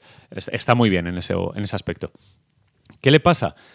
Que quizás no es un juego recomendado para todo el mundo porque es, es el, el típico juego eh, difícil, porque Sí. no, no es sencillo para nada. Bueno, los juegos en Housemark por lo general son difíciles. Es es el típico juego arcade matamarciano Hmm. Sí. eh, que requiere un poquito de habilidad. No es especialmente vistoso en cuanto a, a la belleza clásica de un videojuego de cielos azules, iluminación y tal, sino que es un juego bastante oscuro, con biomas en este caso, son seis en total, si no me equivoco. Sí. Eh, muy de ciencia ficción, de planetas con condiciones climáticas bastante extremas, una especie de desierto rojo de Marte, una especie de como fábrica eh, como todo oxidado, como nave de alien, como bosques sombríos. Y es un juego bastante áspero. De hecho, los primeros minutos son muy confusos. Eh, tiene un rollo plataformero que creo que está mal resuelto porque no solo tienes que esquivar las balas de los enemigos, sino que tienes que saber dónde pisas. Penaliza mucho el caerse por eh, al vacío y creo Sí. que eso lo han resuelto un poco regulero porque no, no tienes muchas veces la referencia de dónde estás, dónde vas a caer. Pero al final se vuelve muy satisfactorio porque es- está muy pulido, o sea, es muy perfecto a nivel disparos, esquivas, trasladar lo que antes se veía desde arriba o en una perspectiva medio isométrica, cenital y tal, a la tercera persona, eh, que no ves tu espalda, por así decirlo, se ha hecho muy bien. Tiene un control exquisito, eh, tanto los saltos como el dash está súper bien. Tiene un progreso también muy bien metido porque conforme avanzas desbloqueas atajos para saltarte bosses, para ir rápido a distintos biomas. Eh, juega con la dicotomía de qué hago, me armo en el primer bioma aunque pueda sufrir incluso la muerte y me voy preparado al segundo, o voy tan sobrado que ahorro, me voy al segundo y me preparo en el segundo. O sea, eh, puedes calcular más o menos, dependiendo de tu habilidad y, y lo que Mm. decidas hacer, cuánto te va a durar la partida. Y en ese sentido a mí me parece fantástico. Se le ha criticado mucho el hecho de que los runs no son los de Isaac o cualquier otro que no roguelike son runs de 30 minutos. que no son 20-30 minutos, sino que pueden ser 2-3 horas. Pero es que es así. O sea, está pensado para jugar así. Para partidas largas, eh, con un, un sonido súper bien diseñado que te mete muchísimo en escena. Y yo, honestamente, estoy encantado eh, porque cada vez que juego es el típico juego tan bien diseñado que digo, vale, voy a echar una partidita. Pasan tres horas y no me doy cuenta. Y en ese sentido sí que lo recomendaría a la gente que le gusta pues los juegos de acción en general, porque si les mola más o menos la temática sci-fi y quieren encontrarse como con un juego muy de Sony, con valores de producción muy apañados, pa'lante, o sea, sin duda. Yo eh, tengo ganas de, de- de cogerlo con ganas. O sea, lo he estado reposando un poco por, por lo que decía, ¿no? Porque estaba un poco sí, sí, quemado de, es de- normal. de la película que me monté. Pero, mm, pero a la vez tengo ganas de, de retomarlo. Eh, de hecho, estaba pensando ah, esta semana pasada que dentro de 10 días... eh.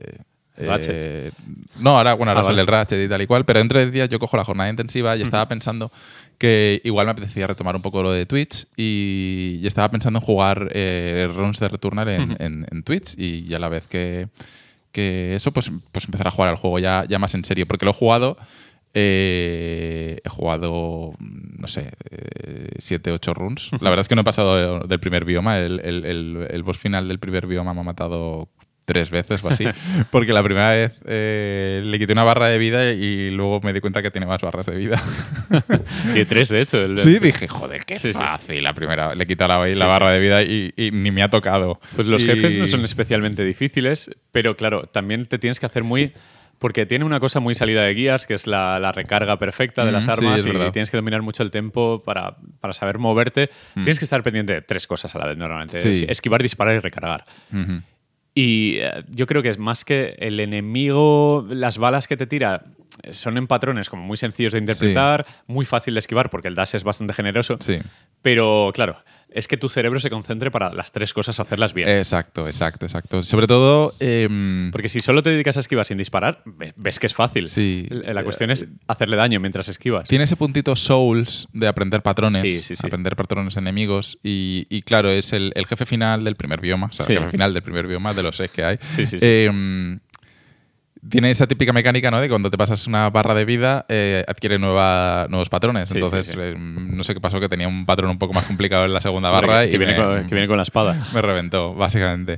Eh, pero, pero muy bien, ¿eh? O sea, además me, me gusta porque tiene mecánicas eh, similares a otros. Por ejemplo, tiene la mecánica tipo Nio, la de resucitar los cadáveres. Sí. Bueno, no resucitarlos, es vengarlos, creo que lo llaman. Sí, que cuando encuentras cadáveres de otros jugadores, le Sí. das. A ver, te dicen cuál va a ser la recompensa, que normalmente es bastante suculenta, Mm. y te Te plantean un un enemigo élite que se supone que es el que ha matado a ese, que bueno, veremos. Le preguntaré a alguno de ellos si, si ha sido él. Pero sí, te sacan un élite y, y te revienta el élite, pues te revienta.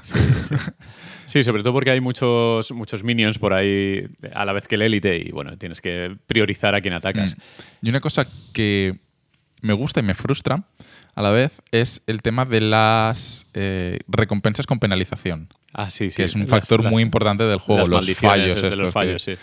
Porque tú coges algo que en principio es positivo y te potencia, pues yo qué sé, eh, 10%, 20% más de daño de arma. Sí, sí, sí. Pero eh, durante un. hasta que te quites el fallo, que tienes que hacer algo en concreto, tienes que. tienes otra penalización, tienes un aspecto negativo.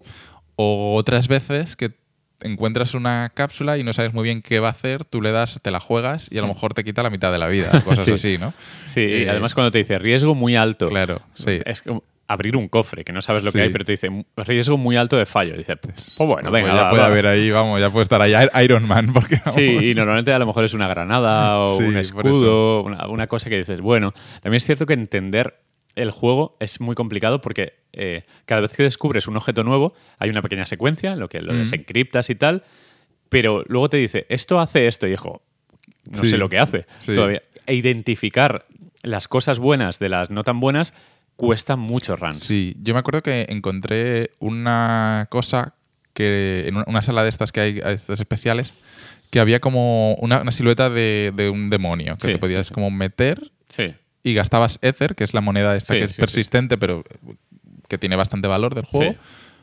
Y me metí, gasté un montón de Ether, o casi todo el que tenía, y no supe qué pasaba. No supe, no supe lo que había hecho. Hasta que morí, y es un checkpoint, y en Sí. vez de morir y volver a empezar el run, Sí, sí, sí, es sí. una vida extra. Y dije, Sí. ah, vale. O sea, sí, luego las ya. figuritas de astronautas, que, que Mm. son como one-up, Sí. son, son vidas. Eso no lo he encontrado entonces todavía. Ahí, Las- bueno, eh, en principio es eso, porque bueno, es que yo tampoco. Yo he llegado al cuarto bioma y ya está. O sea, Vale. me pasé No, hace pero muy poquito el tercero y luego llegué muy flojo de vida porque no te recargan la vida. Al Mm. final hay salas donde hay un montón de enemigos. eh, que son arenas, que lo típico, tres rondas de enemigos, que, como las de Eliza, que, Sí. te, que te metías la de los pinchos, Mm. pues algo parecido. Y ves vida por ahí correteando y dices, ¿qué hago? ¿Me arriesgo a matarlos primero y luego cojo la vida? ¿O cojo la vida que voy muy mal y Mm. ya que sea lo que Dios quiera? No te.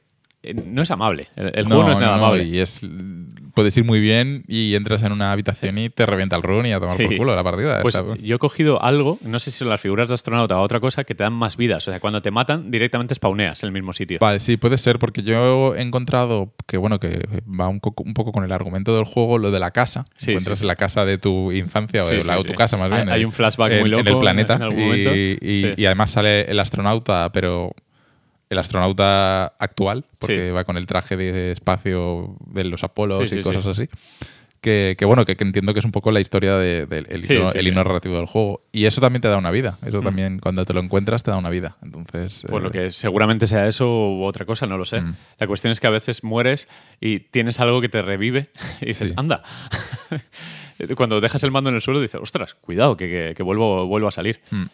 No sé, tengo, tengo ganas de, de retomarlo. Y ahora con la excusa de, de- esto que quiero hacer, volver a hacer un poquillo de Twitch dos tres días a la semana, eh, quiero, quiero empezar a jugarlo y, retomarlo y- y ya ponerme con él, porque joder, es un juego que le tenía muchísimas ganas y que, y que la premisa me gusta, porque me gusta el tipo de juego Sí, que es, sí, sí. me gusta Housemark, me gusta la ciencia ficción, o sea que es que es- tiene todos los elementos para Y- que, y para que que es, me guste. es muy bonito. Se me dará mejor o peor, porque a mí estos juegos a veces se me dan un poco peor, pero...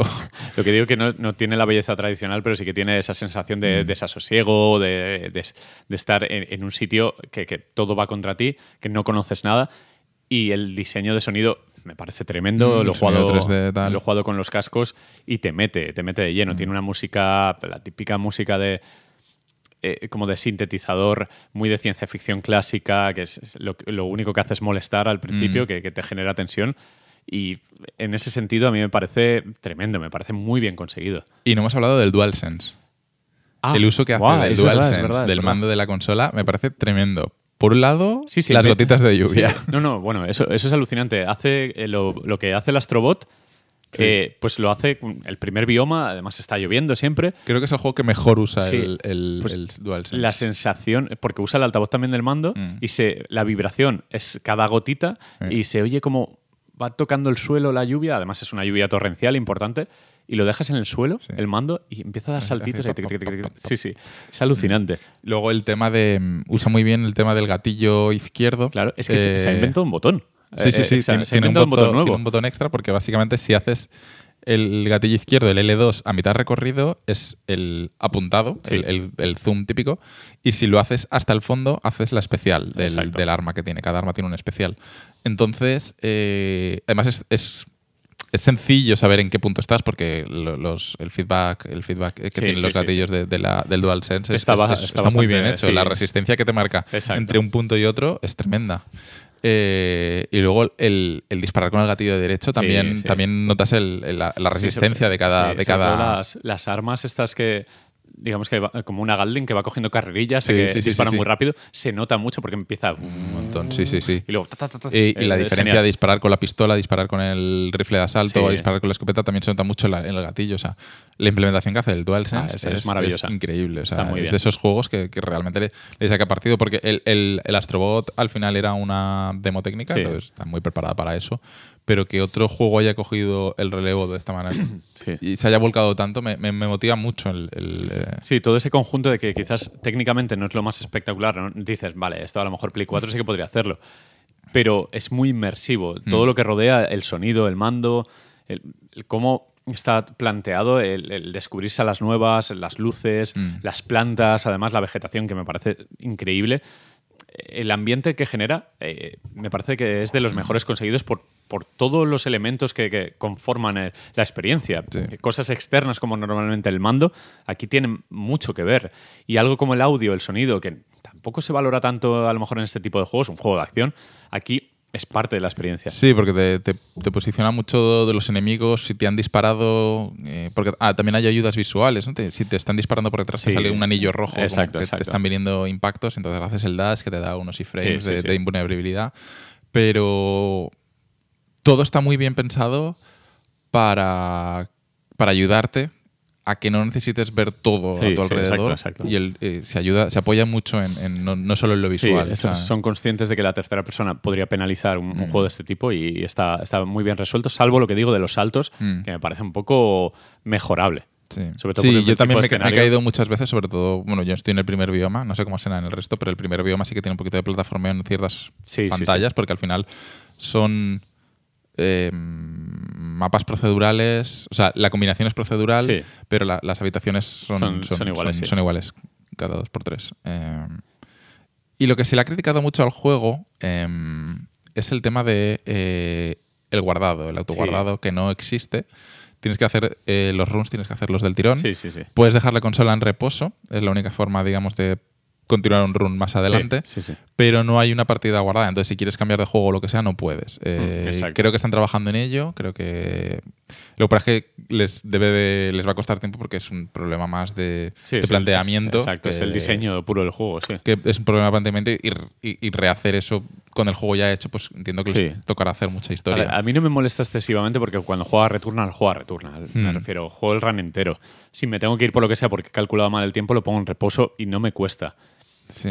Y, y que tampoco me preocupa, ¿sabes? Porque como son todos runs iguales, Hmm. al final tienes que llegar del principio al final o cuando te maten.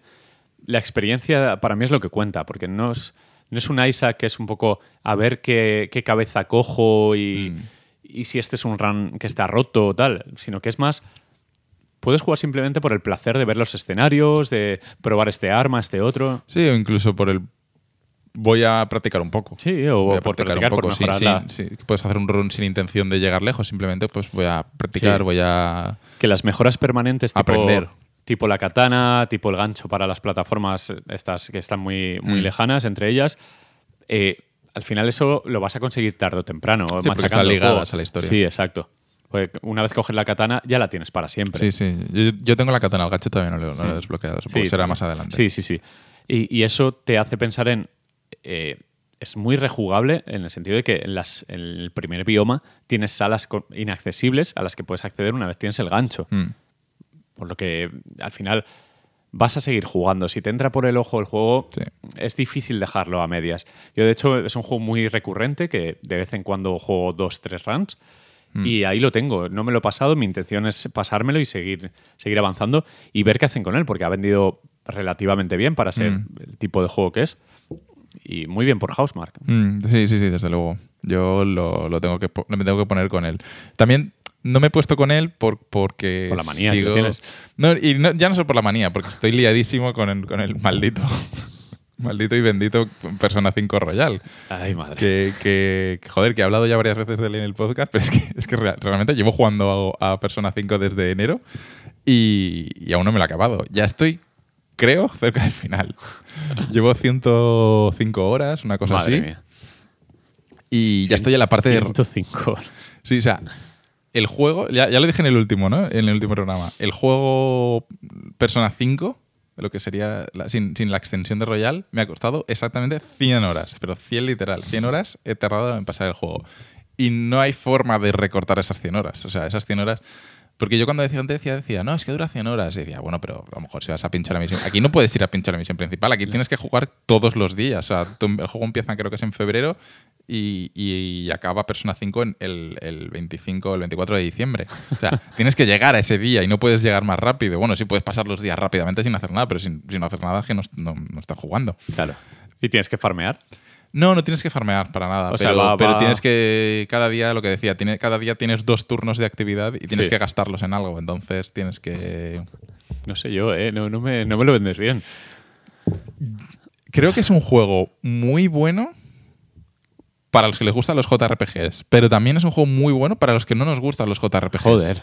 O sea, Sus yo detesto, duras declaraciones. Yo detesto los JRPGs. O sea, no me gustan. O sea, me, me parecen aburridos al extremo. Y aquí, aunque he tenido mis fases, eh, ahora mismo sé que cuando lo termine, cuando termine el juego definitivamente, Es tu me va, me va, me va a dejar un, un- un vacío, ¿no? Decir, joder, ya he terminado este juego y, y- y ya no lo voy a jugar. Pero vas a estar esperando el Persona 6 como un loco. Ah, no sé, porque, porque el resto de personas nunca me han llamado, pero la identidad visual que tiene este persona es muy buena. o sea, y la música también es tremenda. La música, de hecho, me, me pongo un- a veces la banda sonora para trabajar, porque tiene muy buena, la banda sonora es muy buena. Y el- hay un par de temas que están muy, muy bien. Y, y me va a dar pena terminarlo, porque, no sé, me va a dejar... No sé, me- como que me está acompañando mucho estos, estos últimos meses. Deja, deja pozo. Sí, ahora ya estoy en la parte de Royal, ya estoy... eh, he tenido que mirar eh, la guía varias veces porque, pese a que estés jugando a Persona 5 Royal, que además de incluir eh, contenido extra, Sí. también incluye mejoras de jugabilidad y Sí, sí, demás, sí. pero para llegar a la parte extra no vas a jugarla siempre. Para jugarla tienes que hacer ciertos hitos en el juego eh, que lo desbloquean. Y esos hitos, como el juego se rige por un calendario, tienes que hacerlo antes de, de determinada fecha. Madre Hubo mía. un momento que estaba buscando una cosa de Persona 5, no me acuerdo qué estaba buscando, y leí True Ending. Y yo, espera, que hay varios endings. Bueno, no. Y miré lo que tenía que hacer para conseguir el true ending y dije, hostia, es que me falta una semana para hacer esto o, o- o- o lo pierdo. Sí, y el sí, juego sí. se me acabaría en diciembre y a tomar por culo. Madre mía. qué y entonces un montón de presión para forzar porque tenías que subir relación con un personaje concreto. Bueno, tienes que subir con varios, con, ya- con dos o tres ya lo tenía, pero me faltaba uno. Sí. Y entonces a muerte con ese personaje para subir la relación con él, para conseguirlo antes de esa fecha y que puedes sacar el final verdadero. Lo has acosado todos los días. Hola, Sí, ¿qué tal estás? Hola, hola, ¿Qué tal has hola, comido? hola. Eh, quedamos, quedamos. Pero no, eh, realmente me ha, me ha gustado mucho. me Está bien me- me está escrito, o sea, es mucho. agradable Sí, sí, sí. leer. No, no te saltas texto ya. A ver, hay veces que, que sí, pero sobre todo me salto conversaciones en el móvil. Vale. Porque las conversaciones en el móvil sirven mucho de recap, de te voy a contar otra Vale, vez lo que ha pasado por si las tres veces anteriores no te has enterado, ¿no? Entonces sirve mucho de recap. Eh, pero, no sé, como que le coges cariño a los personajes y, y acabas más afín con unos personajes Vale, que con vale, otros y, no sé, me está gustando mucho. Y ahora ya estoy en la parte de Royal, llevo eso, 105 horas o una cosa así. Estoy en mitad de enero, me han dicho que el juego acaba en marzo, abril, o sea que ya me queda poquito. ya me queda poquito. Joder. Que dura casi un año literal el juego. Sí, eh, creo que serán, pues yo creo que se me irá a las 130, 130 Madre horas. mía, una es que si así. juegas una horita al día así. Claro, yo es que juego, me lo tomo con mucha calma, personal me lo tomo con mucha calma y llevo desde, literalmente desde la primera semana de enero, una cosa así, que jugando. Mínimo son 100 días. sea, es si juegas una- horita al día. Es una barbaridad, es una barbaridad. Pero, pero es muy buen juego, ¿eh? La verdad es que es una cosa que, que, que estuve posponiendo mucho tiempo y al final me, me, ha, Bueno, gustado, me ha molado. eh, ya, ya tiene que ser malo el E3 para que yo acabe jugando al Persona. Veremos. Eh, bueno, eh, has jugado también al Subnautica, al Below Zero. Sí, he jugado a, a esta eh, pseudo expansión standalone de Subnautica, del primer Subnautica. Y tengo que reconocer que aunque me ha gustado y me ha enganchado bastante, me ha decepcionado. Sobre todo creo que, que principalmente el juego me ha decepcionado. Porque se parece demasiado a al primer Subnautica. Eh, es. O sea, yo te pongo cinco minutos de vídeo y salvo si estoy en la superficie, que estás en la nieve, eh, no sabes decir qué juego estoy jugando. O sea, que son iguales. Sí, Es sí, que, sí. eh, por eso digo que tiene mucho sabor a, a expansión, a, D- a DLC, pero es un juego standalone. Eh, entonces, yo esperaba que fuese un poquito más independiente. Sí que introducen algunos nuevos gadgets que llevas. Por ejemplo, habían metido un modo de nieve para ir por la, para ir por Sí, la nieve, que está, sí. está gracioso, aunque el control es una mierda. pero pero es el mismo juego. Es el mismo juego. Es demasiado el mismo juego. Y además está recortado. Porque. Principalmente porque el primer Subnautica, eh, una cosa que me gustó mucho es que para hay una progresión que necesitas ir evolucionando sobre los gadgets que te vas haciendo. Tienes el submarino pequeñito, tienes sí, el sí. exotraje, bueno, el exotraje no, el, el- no es un exotraje, pero es una especie de robot en el que te metes dentro y luego tienes el submarino tocho. Y tienes que ir con esas progresiones, esas mejoras que vas incrementando cada uno de esos vehículos avanzando en la historia. Y llegas a una profundidad, por ejemplo, de 2.000 metros eh, bajo, bajo tierra. Eh, en este está mucho más recortado, ni siquiera tienes el submarino grande y solo llegas en el punto más profundo, llegas a 1.000 metros. Curioso. Entonces, ni siquiera necesitas mejorar todo al máximo, no necesitas ir mejorando uno para luego poder mejorar el siguiente con los recursos Mm. Sí, del sí. anterior. Como que está muy mm, recortado. Entiendo que les habrá costado bastante menos tiempo, aunque les ha costado tiempo. Técnicamente es igual, ¿no? No, sí, no hay diferencias. No, no hay diferencia. O Entonces, sea que es una expansión. Ya está. exacto, es que es que es una expansión, pero te la pero a precio completo, porque al final el juego ¿Y argumentalmente necesitas el primero para entenderlo? o- Eh, están basados en el, en el mismo planeta, es el mismo planeta, pero en diferentes zonas del planeta, porque el primero era un poco más tropical. ¿Mismo este- prota también? No, No. no, no, es otro protagonista, otra historia independiente. Eh, pero eso, comparte planeta, simplemente diferentes ubicaciones. Y, y aquí eh, e- eres una chica que está buscando a su hermana, que hace tiempo que no sabías de ella, que trabajaba para una corporación tipo Sí, sí, sí. Wayland y cosas así. Eh, la principal diferencia del juego, sí que, que lo he notado, es mucho más narrativo que el anterior. Mm. El anterior tenía una historia muy importante dentro del juego, pero tenías que descubrirla tú mucho más Sí, eh, sí, sí, de lo que tú pudieras ir las descubriendo. grabaciones y tal. sí, sí. Ibas, ibas desbloqueando tú la historia casi accidentalmente. Aquí desde el principio te fusionas con un alienígena de estos que hay en el planeta, Sí, de sí, sí. Un, un ente que se te mete como en la cabeza y es una voz en off todo el rato. y, y eres el que te va marcando un poco lo que tienes que ir haciendo en todo momento. Mucho más narrativo y mucho más guiado. Y menos supervivencia que el anterior. Es, o sea, si te quedaste con ganas de más, lo puedes jugar, pero si tienes que elegir uno de los dos, yo jugaría simplemente el primero y ya está. Sí, además estará más barato seguramente Mm. porque este valía 40 euros o algo así. Sí, valía 35 o 40, no Sí, me sí. acuerdo cuánto salió, pero Y es corto, ¿no? Te ha durado poco. Me ha durado 20 horas. Ah, no, pues no está mal. Bueno, el 20. primero más o menos. Sí, 20 horas más o menos. El primero dura parecido. Sí, yo el primero creo que me duró un poquito más. En este también he enredado mucho, y me, me he intentado explorar todo porque creía que me estaba dejando algo porque me parecía que... Claro, yo quería llegar a, a- a mucha profundidad, quería Sí, sí, sí. llegar a mucha profundidad y no, no conseguía nunca llegar a tanta profundidad, entonces es que no hay juego a tanta profundidad. Bueno, eh, nos quedan tres juegos, pero vamos a pasar un poco de Sí. puntillas sobre ellos. Por fin jugaste a Late Take Two. Sí. Te, lo, te obligué a jugarlo desde Sí, aquí. no, no, no me lo dejaste. De hecho, fue al, al acabar el podcast que, Sí, me, lo, te que llevaste me lo, que me lo vendiste muy fuerte. Un mando y el juego te- para, y, para poder y- jugarlo con, con- y lo jugué con Sara y, y ella que no suele jugar a, a videojuegos y además Sí. se le da relativamente mal los juegos en tercera persona Sí, pasa la, por la la cámara, cámara. el stick derecho. en sí. la cámara. Eh, yo lo he disfrutado mucho, pero es que a ella, a ella le ha encantado. O sea, ella lo ha disfrutado muchísimo. Cada vez que teníamos un ratito libre nos decía, jugamos. Eh, O sea, le moló muchísimo. Y, y- y nos ha, me, ha, me ha sorprendido mucho cómo lo que me, me- lo que me contabas tú, ¿no? Cómo innova continuamente. Sí, sí, sí, no para, no porque tiene como fases muy diferenciadas, que si el jardín, que si la habitación, que si no sé qué, si el taller, que no sé cuántos. Y cada una de esas fases, que son relativamente cortas, eh, se inventa una nueva mecánica totalmente diferente al resto y con minijuegos to- todo el rato. O sea, me parece un juego súper fresco. Creo que, creo que es único. Creo que no hay nada parecido a- a- en el mercado para jugar así en cooperativo. Porque el, el juego anterior de, de estos mismos, A Way Out, ni tiene esta frescura. eh, es un juego que se intenta tomar muy en serio a sí mismo y, y repite todo el rato el- Sí, sí, las sí. mismas mecánicas. Este no, este es súper fresco y es que en cooperativo no hay nada parecido. Hay, de hecho, cuando acabamos el, eh, el It Takes Two, eh, Sara quería seguir jugando algo parecido, sí, sí. quería que jugásemos algo más.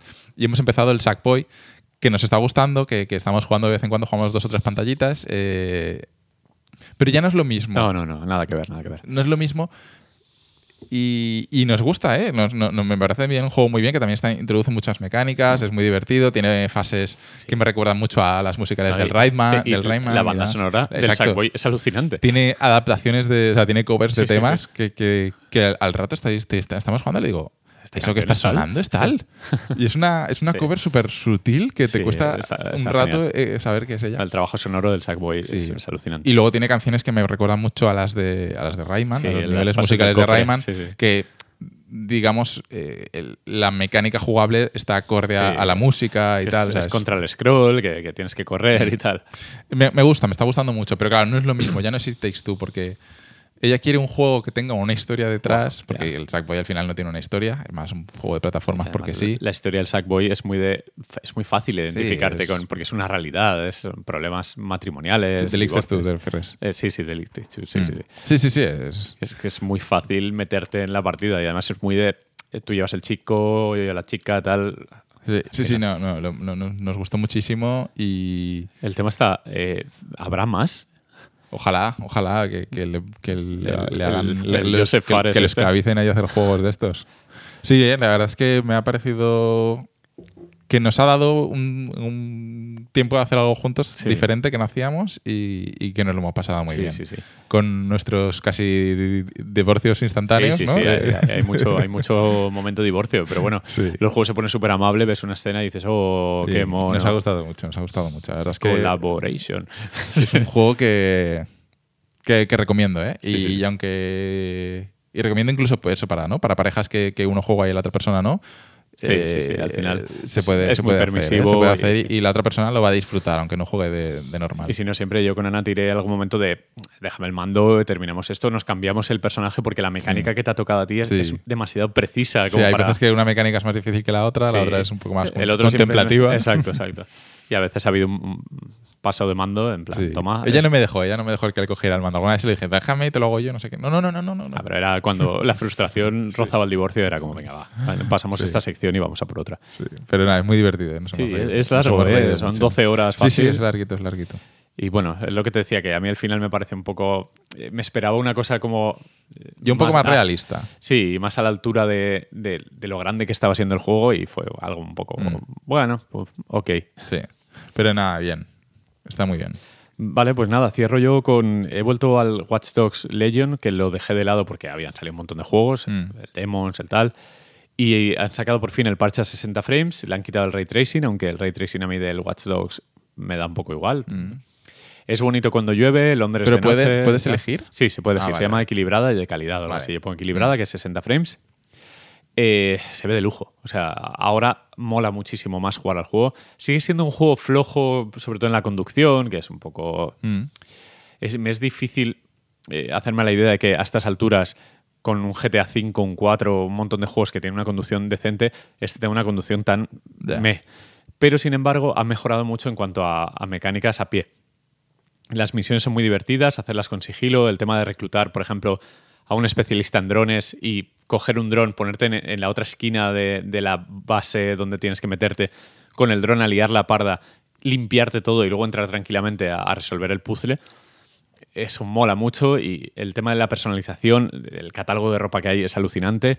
Ahora me lo he encontrado mucho más rico en contenido. De hecho, tiene un modo online, tiene un cooperativo, misiones exclusivas de cooperativo.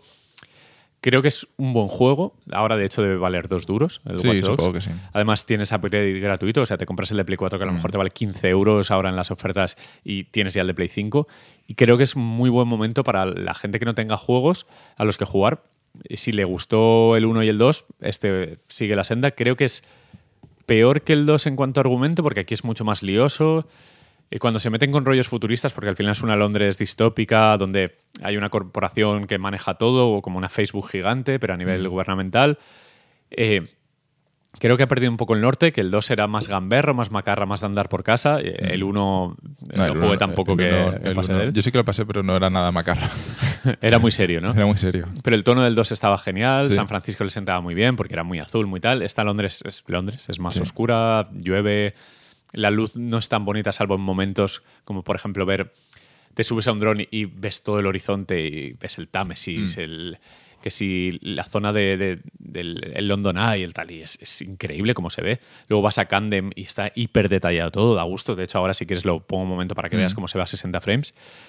Y tengo intención de seguir, porque Me está resultando interesante. De hecho, el otro día detuvieron a mi personaje principal, que lo tengo súper maqueado, lo- tiene habilidades muy chulas, una ropa guapísima, y tuve que reclutar a una abogada para sacarlo de la cárcel. Cosa que me gustó mucho, me pareció Curioso. una mecánica bastante divertida. Sí, sí. Y bien, o sea, estoy ahora mismo reclutando especialistas porque de repente te encuentras a gente que destaca como recluta interesante, le haces el stalkeo, que es manteniendo con el móvil, con el L1, y te dice, bueno, pues este tiene, aparte de un coche tipo James Bond, tiene un reloj que desactiva armas y eh, armas de los enemigos y tiene una pistola silenciada. Y dices, vale, pues voy a reclutar a este. Y la misión para reclutarlo es más o menos interesante, es larga y tal, y estoy perdiendo mucho el tiempo en hacerme una squad, una Suicide Squad muy chula. Porque no, no, acabas jugando todo el rato con el mismo. O No, sea, puedes elegir a, dependiendo de las Ya, ya, habilidades ya, pero cada me uno. refiero por hábito tuyo, acabas. Yo llevo a un- centrándote más en sí, uno, ¿no? Yo me he centrado en uno porque tengo habilidades con drones especiales que son muy interesantes porque mandan descargas eléctricas y pueden neutralizar sin ser detectados. O sea, me pongo en la acera de enfrente y voy haciendo cosas. Pero luego está el obrero, que es obligado para el dron plataforma, Mm. que te eleva. Eh, tienes también eh, personajes como especialistas en armas que ya disponen de rifles automáticos. Si quieres ir eh, acción, tienes las, ¿Es, ¿Hay letal? O sea, Sí, sí, son- sí, son- sí, sí, hay letales. Y luego tienes también eh, los personajes graciosos. Tienes la abuela, Ah, sí. bueno, hay muchas abuelas sí. que se pueden morir de un infarto. Los personajes intentas correr con ellos. En una situación de eh, tensión se te puede morir. Y te dice, bueno, se te ha muerto, te ha elige muerto. a otro. Ah, y- ¿Y qué pasa si te quedas sin personajes? No lo sé, Ah, no vale. quiero saberlo. Creo que había un modo de juego permanente, en plan, te quedabas sin ellos y, y au. Ah, vale, vale. Que, que eso es un poco un reto porque lo principal es reclutar a muchos y luego ya, ya veremos. Mm. Pero me está resultando la mecánica. Entiendo que flojeará a la larga porque el juego será repetitivo, bla, bla. Pero las misiones a pie me gustan. Sí. Me gusta, el sigilo es bastante permisivo. eh, tienes muchas alternativas para romper el juego, cosa que está muy bien, porque no hace falta que, que seas perfecto. No es un Hitman, ¿no? no es, es muy de, bueno, no lo puedo hacer con este a sigilo, pues me lío a tiros. Y las consecuencias que tiene tampoco son muy grandes. De hecho, huir de la policía es bastante fácil. Puedes reclutar a policías, lo cual está bien, lo- los malos. Ah, vale. No sé, de momento muy simpático y los 60 frames le vienen de, de escándalo. O sea, Mm. es otro juego. Ya, es que lo de los 60 frames. eh, No, no, es, es- es otra cosa. ¿eh? es- ahora cuando lo veas, mínimo, ahora cuando lo veas vas a decir, joder, Ya, es que, Pues se ve resultó, es que ¿eh? los Se- se ve 60 muy frames bien. siempre son muy agradecidos. Es que, es que este juego salió en una época. Salió en un momento malo, porque Ah, salió, salió- como 10 salió. días antes de la nueva sí, generación. salió con demons, con tal y no. Y, y yo la verdad es que reconozco que estoy un poco apático con, con Ubisoft. Sí, ¿no? O sea, de las tres franquicias que es el Watch Dogs, el Assassin's Creed Y el Far Cry. eh, de hecho, el, al Assassin's Creed nuevo es que no lo he jugado. Es que A mí no me apetece nada. Es que no, no. Al Yo creo principio que sí, es- pero los vikingos tampoco me atraen tanto. como, no como sé. se le ha criticado tanto que está tan tan, tan, tan alargado artificialmente. En Sí. plan de que tienes que echarle tantísimas horas. Sí, ¿Te sí, acuerdas el vídeo aquel de Skill, eh, de Sí, Skill que- Up que y- dijo y- que y 60 tal? y pico horas llevaba y, no había visto nada, nada que le, había visto dos o tres Entonces- misiones simpáticas y ya está. Claro, eh, no sé, me apete- me apetece jugarlo porque a mí me gustan mucho los Assassin's Creed y, y precisamente lo que hablábamos anoche, ¿no? Que la, la temática vikinga, por lo general, pues, me, me- me gusta, ¿no? Eh, me, me parece atractiva. Pero es que este, no sé, no le- aún no, no he visto el momento aún de... Pero bueno, a lo mejor el verano es largo y, alberga horrores y no... Ah, a lo mejor acabas jugando hasta al, al Legion. Sí, sí, no, o sea, algo habrá que jugar en verano. Tú a lo mejor acabas jugando al Persona 5 Royal. A lo mejor. a lo mejor. A ver, eh, FIFA está muerto ya. Eh, FIFA ya, ya ha muerto todo, totalmente. Sobre todo en verano. Ya, La promoción de los Team of the Season ya ha terminado. y ahora es, es Ya asqueroso. que ya estamos en junio, entonces. Sí, no, ahora hay- ya es esperar al nuevo Sí. que saldrá en, en, septiembre, el, en el. EA Play veremos cosas del nuevo, a ver si se va a quedar en agua de borrajas, como siempre. Todo lo nuevo que enseñen dirán, Otro- "Buah, otro FIFA". No sé qué, pero al final otro FIFA con sobres más caros, peores promociones y lo de Mm. siempre.